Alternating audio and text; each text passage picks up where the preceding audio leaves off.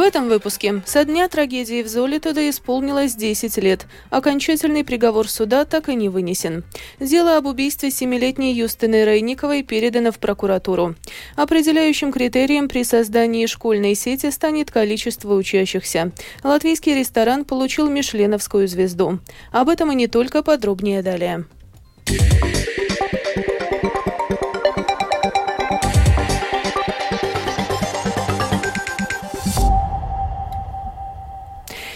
Сегодня исполнилось 10 лет со дня крупнейшей по числу жертв трагедии со времен восстановления независимости Латвии, когда в рижском микрорайоне Золитуде в результате обрушения супермаркета «Максима» погибли 54 человека, а еще десятки получили серьезные травмы. На месте Золитудской трагедии сегодня прошло памятное мероприятие. На нем побывал Дмитрий Шандро. Сегодня в Золитуде по месту злополучного магазина «Максима», который обрушился ровно 10 лет назад и находился по адресу Преда НС-20, состоялось памятное мероприятие, на котором вспоминали 54 жертвы обрушения магазина. Очень многие посещают это место памяти годами, именно в этот день для того, чтобы оставить свечи, для того, чтобы оставить цветы, для того, чтобы память о тех людях, которые отправились просто за покупками, но оказались совершенно в другом мире, не терялась в годах, не исчезала. Это вообще не забудется. Вообще, вообще то, что как оно здесь было, вообще страшно. Я была в первый день, когда оно обрушилось, и во второй день было страшно было. Э, Золитуда район достаточно маленький. Были ли у вас знакомые личные, которые оказались в этот злополучный вечер в магазине? Э, на кассе работала у меня знакомая. Видите, люди приходят, они понимают, что это большая трагедия. Šeit jūsu sieva desmit gadus atpakaļ. Nu, atmiņas tas viss nav zudis. Tas viss ir palicis kā šodien. Atnāk atcerās. Tepat tās divas diennaktis, kas stāvēja pie tā stūra, te bija tāds feniks, tur stāvējām. Gaidīja, gaidījies, kamēr сievu tur atradīs. Я вот, когда мы приехали первый день, и подруга говорит, давай зайдем. Я как чувствовал, нет, я не пойду. Я как чувствовал, что что-то произойдет числе посетивших мероприятие были также премьер-министр Эвика Силиņa.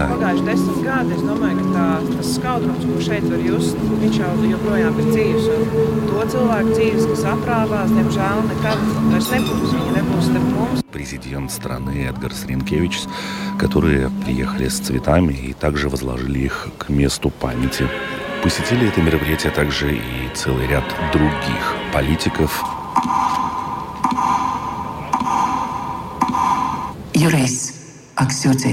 были зачитаны имена всех, кто погиб в результате обрушения магазина «Максима». А в ту минуту, когда произошло непосредственно обрушение магазина, были включены сирены спецслужб, которые ознаменовали это трагическое событие. Дмитрий Шандро, Золитуде, Латвийское радио 4.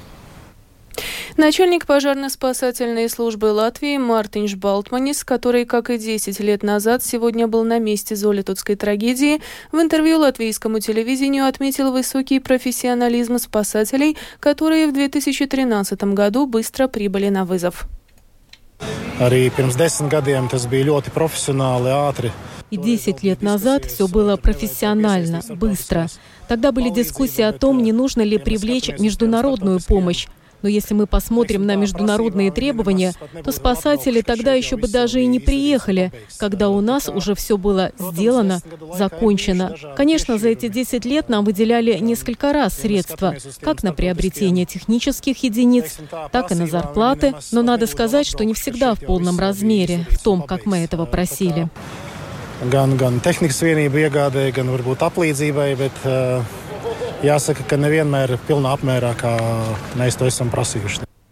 Сегодня, в день десятилетия со дня Золитутской трагедии, состоялось памятное мероприятие также в Рижской думе.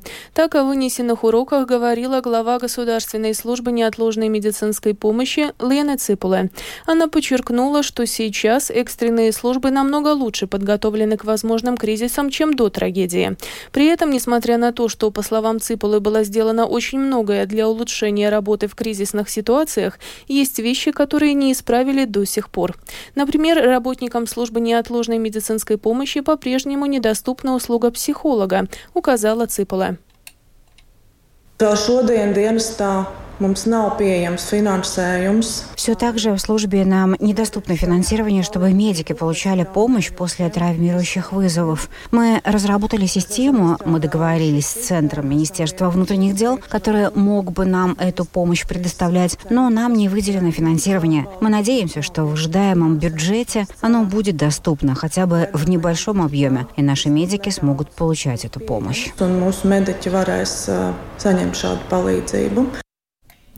За 10 лет уголовное дело о трагедии в Золитуде прошло две судебные инстанции, но окончательный приговор вынесен не был. Первые две судебные инстанции признали виновным в трагедии только одного человека, строительного инженера Иварса Сергица. Пострадавшие и их семьи недовольны судебными решениями и подали жалобы в Верховный суд Латвии, рассказывает адвокат Евгения Тверьяновича Боры, которая представляет интересы потерпевших мы получили полное решение апелляционной инстанции окружного суда, а, с которым потерпевшие не согласны.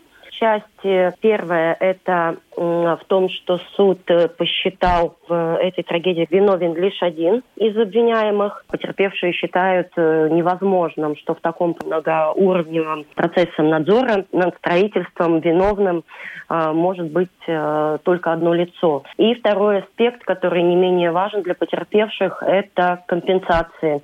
Подход был такой математический. За одного погибшего на семью была назначена компенсация 100 тысяч евро. Независимо от того, сколько членов семьи э, было э, в конкретной семье. Э, и получается такая э, необъективная и несправедливая ситуация, что в одной семье э, дети, которые потеряли родителей, например, могут э, э претендовать на 50 тысяч евро, а в другой семье, где членов семьи больше, ребенок может претендовать только например, на 30 тысяч или на 25 тысяч евро. Между тем, близкие пожарных спасателей, которые погибли в результате Золитутской трагедии, не могут быть признаны пострадавшими лицами. Таким образом, потерпевшими могут быть признаны лишь родственники 51 человека, погибшего в Золитутской трагедии. Об этом заявили в Рижском окружном суде. Согласно его оценке, спасателям, которые погибли, спасая людей из-под завалов, вред был причинен при ликвидации последствий трагедии, а не в результате прямого преступного деяния. К другим темам. Госполиция передала в прокуратуру для предъявления обвинения дело об убийстве семилетней Юстины Рейниковой из Роговки. В преступлении обвиняются отец и мачех, мачеха девочки. Юстина пропала 5 мая в Роговке на Утринской волости Резакненского края. После, после полутора месяцев следственных действий 20 июня стало известно о том, что тело девочки с телесными повреждениями было найдено закопанным в погребе заброшенного дома посреди леса в нескольких десятках километров от ее места жительства. О ходе расследования латвийскому радио рассказала представитель госполиции Симона Гравите. Полиция в рамках уголовного процесса провела целенаправленную тщательную работу по расследованию очень сложного дела о пропаже девочки. Во время расследования было проведено несколько десятков различных процессуальных действий. Принято решение о передаче уголовного процесса Восточной Латгальской прокуратуре для начала уголовного преследования двух лиц – отца девочки и мачехи. Уголовный процесс квалифицирован по статье криминального процесса об убийстве при отягчающих обстоятельствах, а также о жестоком отношении или насилии в отношении малолетнего. Сейчас два лица по-прежнему находятся под арестом.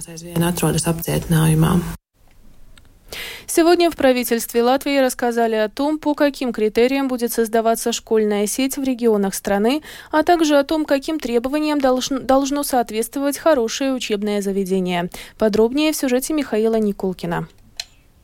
Главным критерием в создании школьной сети в самоуправлениях будет являться число школьников, говорится в докладе Министерства образования и науки. Минимальное число учеников в классе будет определяться с учетом местоположения конкретного учебного заведения. Школы будут поделены на несколько групп, в том числе в зависимости от плотности населения в конкретном регионе. Согласно принципу образования ближе к месту жительства, для учеников первых-шестых классов путь до школы должен занимать не больше 40 минут на транспорте, организованном самоуправлением. В свою очередь, для учеников более старших классов расстояние до школы не должно превышать 50 километров, а время в пути в одну сторону не превышать 55-60 минут на транспорте, организованном самоуправлением.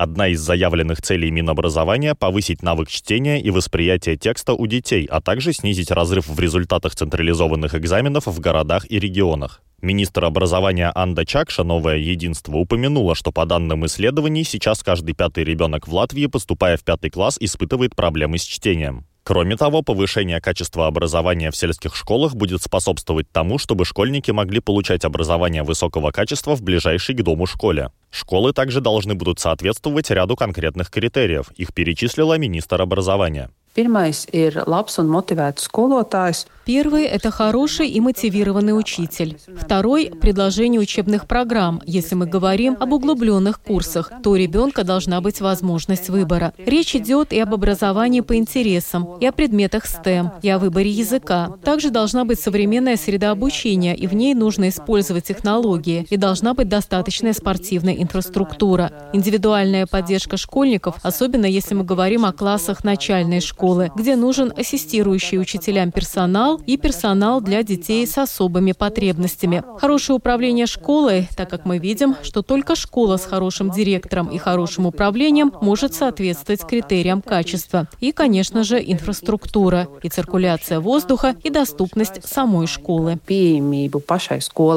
Анда Чакша также подчеркнула, что самая большая работа начинается именно сейчас, так как должна быть разработана модель финансирования, по которой средства будут попадать к самоуправлениям и далее в школы. Она должна быть подготовлена и подана в Кабинет министров до конца этого года. Кроме того, необходимо составить список необходимой инфраструктуры для всех самоуправлений и разработать правила Кабмина об оптимальных классах и критериях качества. В процессе будут принимать участие также Министерство финансов и Министерство защиты окружающей среды и регионального развития.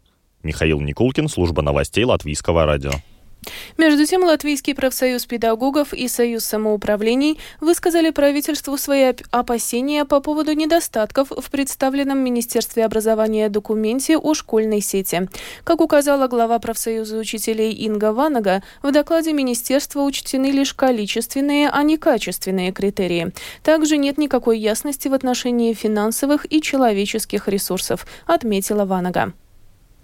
Правительство Латвии сегодня одобрило создание предприятия с государственным капиталом под названием «Государственная оборонная корпорация». Ее общей стратегической задачей будет управление инвестициями в оборонную промышленность и координация процессов, связанных с развитием производства оборонной продукции. Также компания будет заниматься освоением финансовых инструментов и средств Евросоюза. Подача заявок на софинансирование ЕС для развития оборонной промышленности завершится состоится 13 декабря. Европейская комиссия рассмотрела бюджетные планы стран еврозоны на следующий год. В отношении Латвии Еврокомиссия пришла к выводу, что подготовленный нашей страной план госбюджета не полностью соответствует рекомендациям по увеличению расходов. Их рост более стремительный, чем рекомендовалось, заявил исполнительный заместитель председателя Еврокомиссии Валдис Домбровскис. Аналогичное заключение о бюджетных планах получили и несколько других стран.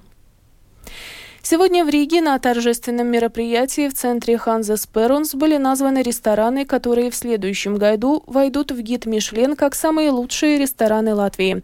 Жюри включило в этот престижный путеводитель по лучшим ресторанам мира 22 латвийских ресторана.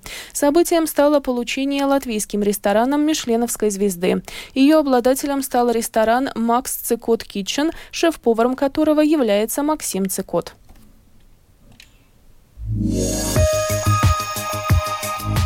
В завершении выпуска о погоде. Предстоящей ночью в Латвии переменная облачность. Завтра малооблачно, однако во второй половине дня, начиная с запада, облачность увеличится. Ночью в центральных и западных районах, а завтра вечером в Курзаме снег и мокрый снег. Отдельные участки дорог будут скользкими. Ветер слабый. Завтра во второй половине дня южный, юго-западный 5-10, на побережье порывами до 17 метров в секунду.